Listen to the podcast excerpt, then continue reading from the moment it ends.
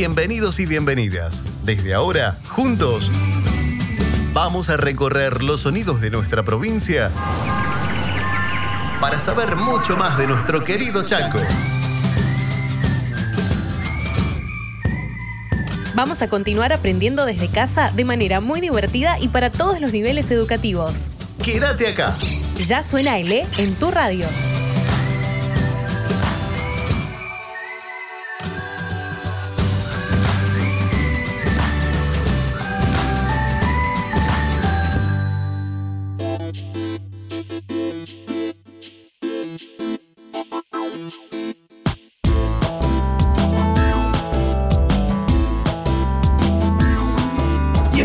Nuevamente, bienvenidos y bienvenidas a una nueva emisión de Suena L en tu radio. Hola Mariana. Hola Ariel, ¿cómo están? Niños y niñas tienen que estar presentes, sentados y escuchando la radio. Aténticos sobre todo. ¿Por como qué hoy? Carlitos Balá. Aténticos.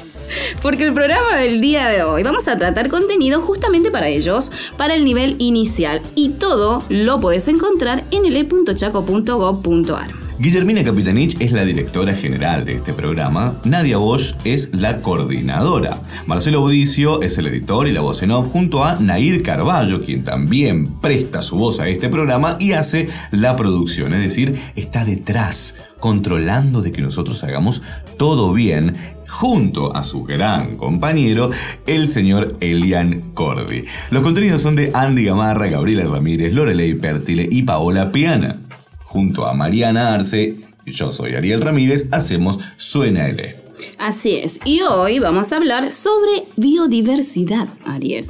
Ya estuvimos justamente hablando sobre la naturaleza, la flora, la fauna autóctona, los humedales también. ¿Se acuerdan de los humedales? Sí. Que teníamos que tener mucho cuidado, que teníamos que cuidarlos a esos espacios, porque vieron que hay como incendios, hay, hay, eh, este problema forestal que está ocurriendo en todo el territorio argentino, no solamente en nuestra provincia.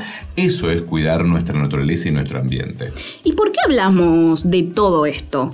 Porque justamente debemos generar conciencia sobre la importancia de conservar y convivir en ambientes saludables entre los ecosistemas naturales y también quienes lo habitan, por supuesto. O sea, nosotros, las personas. Y para empezar con la info bien clarita, vamos a escuchar a la seño Analía Cintas, que nos explica por qué y de qué hablamos en realidad cuando decimos biodiversidad y cómo se la trabaja en el jardín. Soy la señora Elías Cintas. Cuando hablamos de biodiversidad, hablamos de la variedad de seres vivos que existen en el planeta. Plantas, animales, hongos, microorganismos. Todos los seres vivos conforman la biodiversidad. También todas las relaciones que esos seres vivos tienen con el medio que los rodea. Por eso, la biodiversidad es también la relación que las personas tienen con su entorno natural, porque todos estamos conectados. Para aprender sobre biodiversidad en el jardín, es muy importante utilizar todos los sentidos, realizar experiencias de contacto con la naturaleza, ver, tocar, sentir el aroma, escuchar y, por qué no, saborear algún fruto del monte. Practicar acciones de cuidado del medio ambiente, como plantar árboles, cuidar una huerta, reciclar, son acciones para cuidar la biodiversidad. Aprender sobre las plantas y animales silvestres, observar imágenes, nombrarlos, dibujarlos, son formas de acercarnos a nuestro entorno natural. Aprender sobre biodiversidad en el jardín nos va a ayudar a sensibilizarnos, a crear conciencia de la importancia de la conservación de ese entorno natural, de su uso sustentable y de todos los beneficios que la biodiversidad nos brinda para tener una mejor calidad de vida. Resumen, Mariana, la biodiversidad hace referencia a la amplia variedad de seres vivos sobre la Tierra y los patrones naturales que la conforman. En una región como la nuestra se refleja en la variedad de ecosistemas y especies que habitan en él. En nuestro monte chaqueño podemos encontrar distintos habitantes, árboles, plantas silvestres, animales silvestres, que cumplen una función muy especial y muy importante, la cual es mantener el ecosistema de nuestra región lo más saludable posible.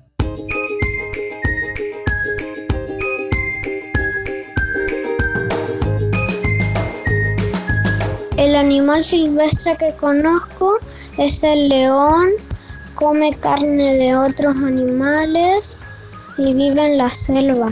Y el árbol típico de mi zona que conozco es el palo borracho. La guaraguazú es un animal silvestre que habita en las regiones de espesura y pastizales, como el Chaco. Es omnívoro y come plantas, vegetales, frutas y carne. Yo conozco el árbol de mango. El árbol de mango es muy alto y marrón, con hojas verdes y ricos frutos. Yo conozco el mono. El mono come bananas y arbustos.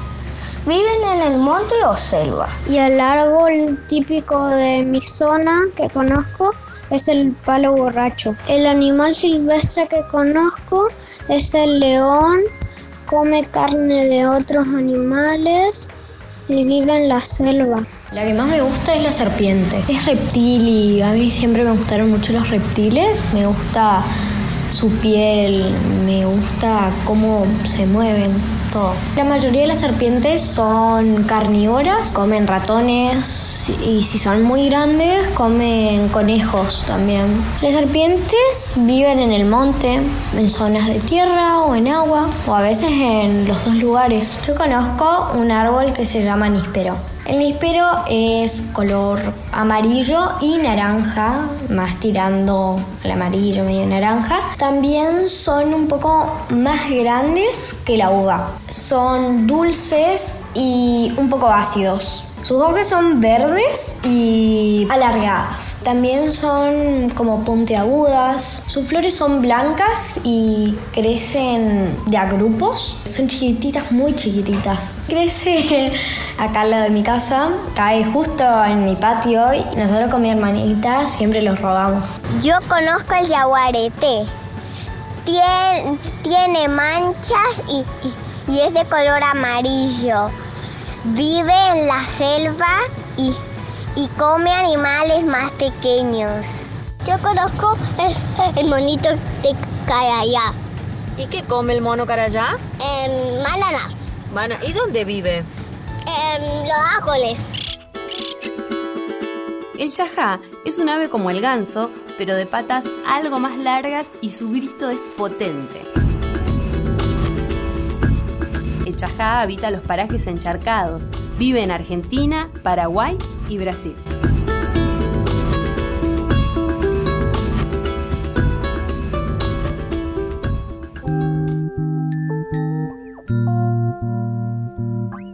El chancho gargantilla o pecarí de collar vive en Misiones, Corrientes y en las regiones chaqueña y central. Como su nombre lo indica, tiene una banda o collar de pelo blanco alrededor del cuello.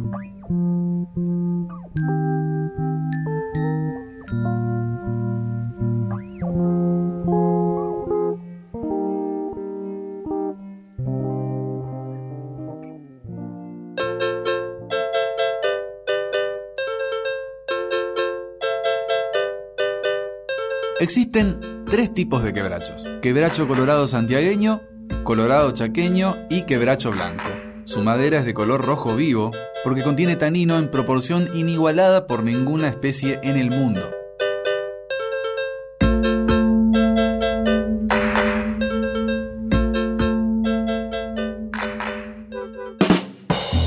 Momento de acertijos, poniendo a prueba las neuronas. ¿Cuál es el animal que anda con los pies encima de la cabeza? ¿Qué será?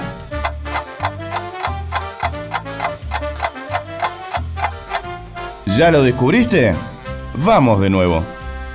¿Cuál es el animal que anda con los pies encima de la cabeza? ¿Qué será?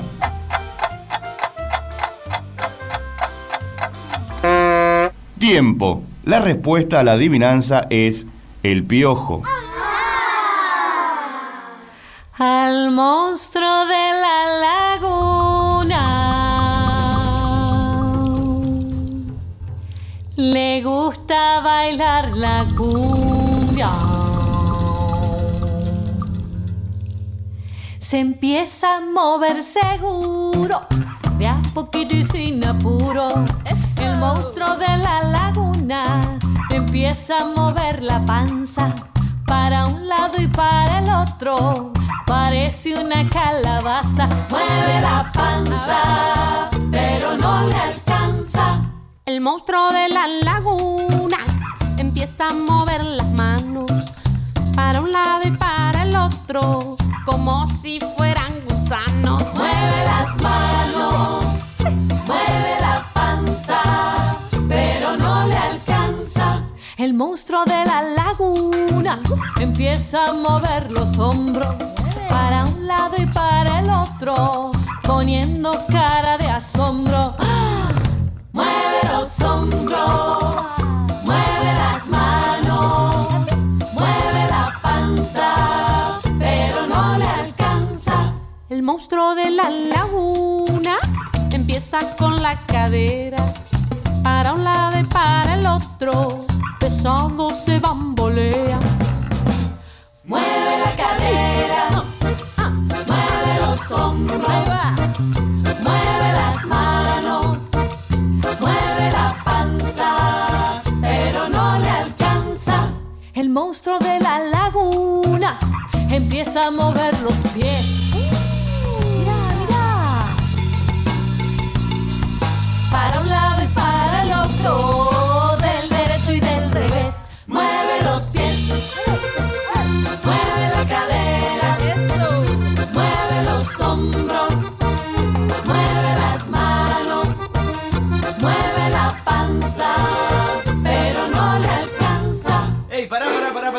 Yo quiero cantar también. ¿Qué? ¿Cómo? Dale, no, pero- tocás. no, Claro, no, pero tocá. déjame, pero déjame cantar un ratito que todos cantan, yo no puedo cantar. Pero vos sos baterista.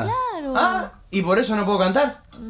Bueno, bueno, a ver, vamos a darle una oportunidad. Dale, yo te acompaño, Nahuel, dale. El monstruo de la laguna ¿Ah? A ver. se para con la cabeza, ¿Qué? Con las patas para arriba. No. Mira qué broma traviesa.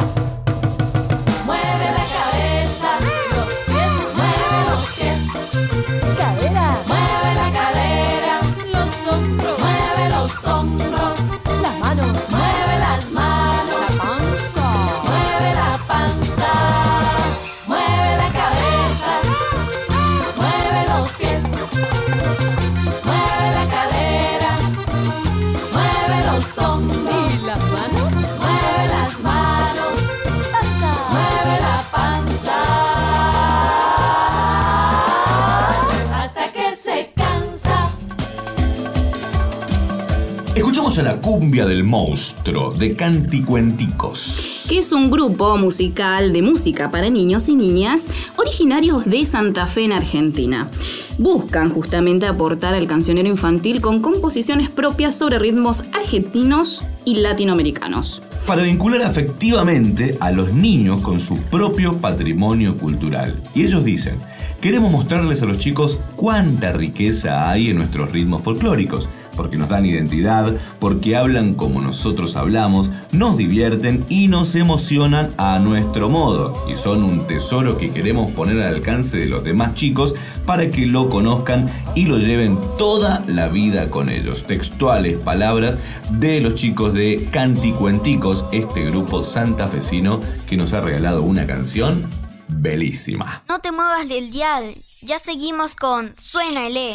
En el E ya estamos preparados. Vas a encontrar como cada semana nuevas actividades interactivas y ejercicios para jardín de infantes, nivel primario, secundario, educación técnica y adultos. También ingresa a las aulas 2.0 en secundaria para aprender con más de 300 secuencias pedagógicas interactivas. Ingresa a elechaco.gov.ar o descarga el e-móvil en tu celular. Seguí aprendiendo desde casa. Ministerio de Educación, Cultura, Ciencia y Tecnología de la provincia. Chaco, Gobierno de Todos.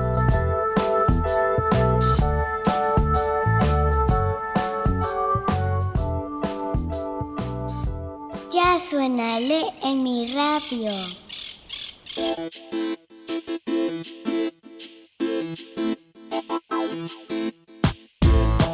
Hace un rato escuchábamos a los chicos y los grandes que nos contaban sobre los animales y plantas autóctonas que conocían. A diferencia de los perros o los gatos o los chanchos y las gallinas, en algunos casos los animales silvestres no pueden ser nuestra mascota, necesitan de su ambiente para vivir. Y si los sacamos de esos ambientes, como por ejemplo ahora que se queman los montes o talamos sus árboles para construir con cemento, podemos hacer que se extingan. Para saber un poco más sobre esto, acerca de la extinción de animales silvestres, vamos a hablar con la licenciada Noelia Gott. Ella es de la Subsecretaría de Ambiente de la provincia. Hola Noelia, ¿cómo estás? Hola, muy bien, ¿cómo están ustedes? Aquí Todo estamos bien. esperando para saber mucho más acerca de este mundo animal silvestre. Y queremos saber, ¿qué es un animal silvestre? ¿Cuáles son, por ejemplo, en nuestra región, Noelia? Buenísimo. Bueno, los animales silvestres, primero que nada, son aquellos que no son mascotas, es decir, los que no son perros o gatos, que podemos tener en nuestras casas, por ejemplo, tortugas de tierra. Muchas veces la gente, esto es muy común, la gente ve tortugas de tierra cruzando la ruta cuando va viajando por nuestra provincia o en caminos de tierra y piensa que están perdidas o que son de alguien y en realidad las tortugas de tierra son animales silvestres y son autóctonos, es decir, viven en nuestra provincia, viven en nuestra región chaqueña. Los loros, las cotorras son animales silvestres. Para que tengan una idea, el Chaco tiene una gran eh, diversidad de vida, una gran cantidad de animales, flora y fauna. Por ejemplo, uno de ellos es el yaguareté. El yaguareté es el tercer gato más grande a nivel mundial y es el gato más grande de América. Un gato manchado que se encuentra en, el- en la región chaqueña y en nuestra provincia. Y para que puedan saber bien qué tan grande es, el Chaco tiene el- la cantidad de bosque más grande luego del Amazonas. El Amazonas es una región boscosa muy grande de Sudamérica, de nuestro continente. Bueno, y en segundo lugar se encuentra la región del Chaco como bosque muy grande. O sea, que imaginen lo importante que es nuestra diversidad. ¿Y qué significa que un animal pueda extinguirse? ¿Cómo ocurre eso, Noelia? La extinción quiere decir, extinguirse quiere decir que un animal desaparece para siempre de la Tierra. No se lo vuelve a ver nunca más. Esto puede ocurrir por muchos motivos. La extinción se da a lo largo de la historia. Nosotros sabemos que el mundo tiene millones de años, o sea que siempre hubieron extinciones, siempre fueron apareciendo y desapareciendo los animales y nosotros también aparecimos hace no mucho en la Tierra. En la actualidad, o sea, en, el- en este momento, la- los animales principalmente se extinguen o desaparecen del mundo por el ser humano. No siempre, pero en la mayoría de los casos es así. Por la cacería, para sus pieles, sus dientes, garras que se venden en el mercado. Muchos se venden como mascota, es lo que estaba diciendo hace un momento. Muchas personas quieren tener animales que no son normales, o sea, no quieren tener gatos o perros, quieren tener otro animal. Y muchas veces esto ocasiona muchos problemas graves para nosotros y para ese animal. Y como para, para que tengamos un ejemplo, mi hija Ofelia, digamos, nosotros los adultos somos los que tenemos que llevar esta información también a los más pequeños. Mi hija Ofelia ahora, que tiene 5 años, está con que quiere tener un tucán en casa. ¿No? Porque es hermoso, porque es bello y porque lo vio eh, en, en algunos documentales y quiere tenerlo en casa. Nosotros le explicamos que es un animal silvestre, que no puede estar en cautiverio y por ahí es donde también nosotros, tanto en la escuela o en la casa, debemos explicar cómo podemos hacer para cuidar el ambiente, ¿no? Totalmente. Bueno, en ese caso pueden salir a avistar animales. Hay Exacto. muchísimos avistadores y grupos de, de personas que salen a hacer avistamiento de, de fauna. Acá en Chaco, por ejemplo, tenemos dos COA. Los COA son los clubes de observadores de aves, que son do- hay dos grupos en toda la provincia que se dedican justamente a salir a observar aves. El día que ellos puedan, se organizan un fin de semana, cuando sea, y salen a observar. O incluso ustedes con su familia, ir al Parque de la Democracia, a la Laguna Argüello, cualquier lugar cercano. Tucanes hay, yo vi cruzar tucanes por la Sarmiento, por el Parque de la Democracia, así que imagínense verlos lindo. volar y libres. Bueno, post pandemia vamos a hacer, Sí, vamos a planear esto ya. Seguramente ahora cuando llegue a casa voy a tener todo un planteo porque Ofelia escucha este programa. Entonces me va a decir, ahora cuando termine papá, la pandemia me llevas a avistar aves. Y es un Sí muy buen sí. plan para hacerlo en familia, así que gracias por eso, Noel. Noelia, hablábamos justamente de eh, qué significaba un animal eh, en extinción. ¿Qué podemos hacer nosotros, por ejemplo, para que eh, no suceda, para que no se extingan los animales? Bien, primero, uno sie- siempre uno dice, eh, digo yo en mis, en mis charlas cuando voy a algún lado, lo primero es conocer lo que se tiene para poder amarlo y cuidarlo. Si uno no conoce, si los niños y los adultos seguimos pensando en un león, en una jirafa, en un elefante, nunca vamos a conocer nuestra fauna, tampoco vamos a querer cuidarla, no nos va a importar, porque no nos damos una idea de lo que tenemos. Entonces, lo primero que hay que hacer es conocerla. ¿Cómo podemos conocerla? Por ejemplo, si somos niños de nuestras casas, podemos buscar animales junto con nuestros padres que sean de nuestra región, podemos dibujarlos, aprender, por ejemplo, vocales o, o con las letras del abecedario, ir diciendo nombres de nuestra región, de los, de los animales. No tener animales silvestres de mascota, que es muy importante, eso ayuda muchísimo porque el tráfico de fauna para mascotas es el tercer tráfico a nivel mundial, o sea, imagínense la cantidad de animales que se tran- transportan y se venden, justamente porque mucha gente los quiere de mascota. Entonces, eso también es parte de colaborar con, con que no se lleva a la extinción a muchas especies que se encuentran en peligro. Noelia, muchísimas gracias por este contacto, nos ha quedado todo mucho más claro. Estamos hablando con la licenciada Noelia Gott, ella es de la Subsecretaría de Ambiente de la provincia del Chaco. Hasta cualquier otro momento.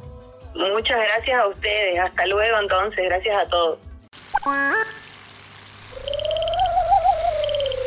El tatú carreta, el taguao chancho quimilero y el pato serrucho son especies en vías de extinción que en otros tiempos convivieron con pecaríes, porzuelos, conejos de los palos, vizcachas, monos, gatos monteses, pumas, hurones, zorros, zorrinos, chanchos del monte, tapires, quirquinchos, nutrias, ardillas, comadrejas, ranas, sapos, escuerzos, tucanes, garzas, teros, urracas, flamencos, perdices, aves predadoras, serpientes, reptiles y miles de roedores e insectos de todo tipo que aún habitan esta zona.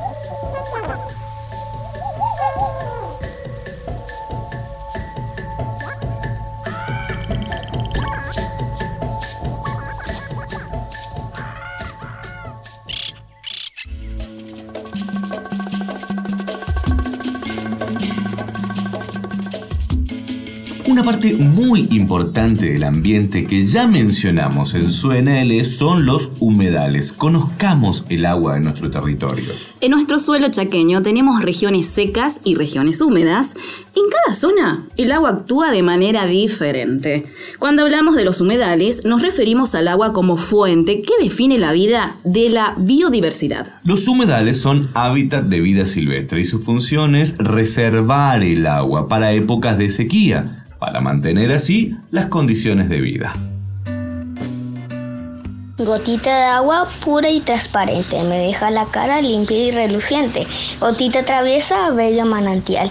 Es el planeta líquido vital. Gotita de agua, quítame la sed. Mi amiga apreciada, de ti beberé. Gotita de agua. Poema de Alejandro Díaz Valero. Ya suena el E en mi radio. Si sos docente y estás preparando tus clases, ingresá a las aulas de orientación docente. Vas a encontrar recomendaciones y ejercicios. Además, podés sumarte cada semana a las capacitaciones en vivo para aprender sobre e-learning y gestionar tu aula virtual. Ingresa a elechaco.gov.ar o descarga el móvil en tu celular. También podés seguirnos en las redes sociales, arroba elechaco, para enterarte las novedades y las próximas capacitaciones. Sigamos enseñando juntos.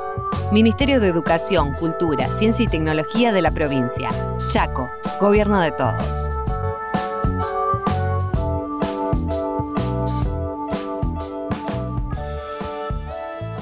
Ya suena el E en mi radio. Lo visto y lo oído. Lo oído ocurre dentro de uno mismo. No hay límite preciso entre el cuerpo y lo que suena. A diferencia de la vista, el oído no puede escuchar para otro lado. Recordamos mucho mejor lo oído que lo visto, a pesar de que lo dicho desaparece para siempre. Solemos asociar la vista con el pensamiento, claridad, perspectiva, punto de vista, contemplación. La ignorancia es ceguera y oscuridad. Pero la percepción auditiva implica una participación activa del oyente. Lo que se escucha produce imágenes auditivas. Aquí interviene la imaginación. Al escuchar no solo se escucha. En francés, por ejemplo, se dice igual escuchar que comprender. Martin Heidegger lo apunta en Ser y Tiempo. No es casual que digamos, cuando no hemos escuchado bien, que no hemos comprendido.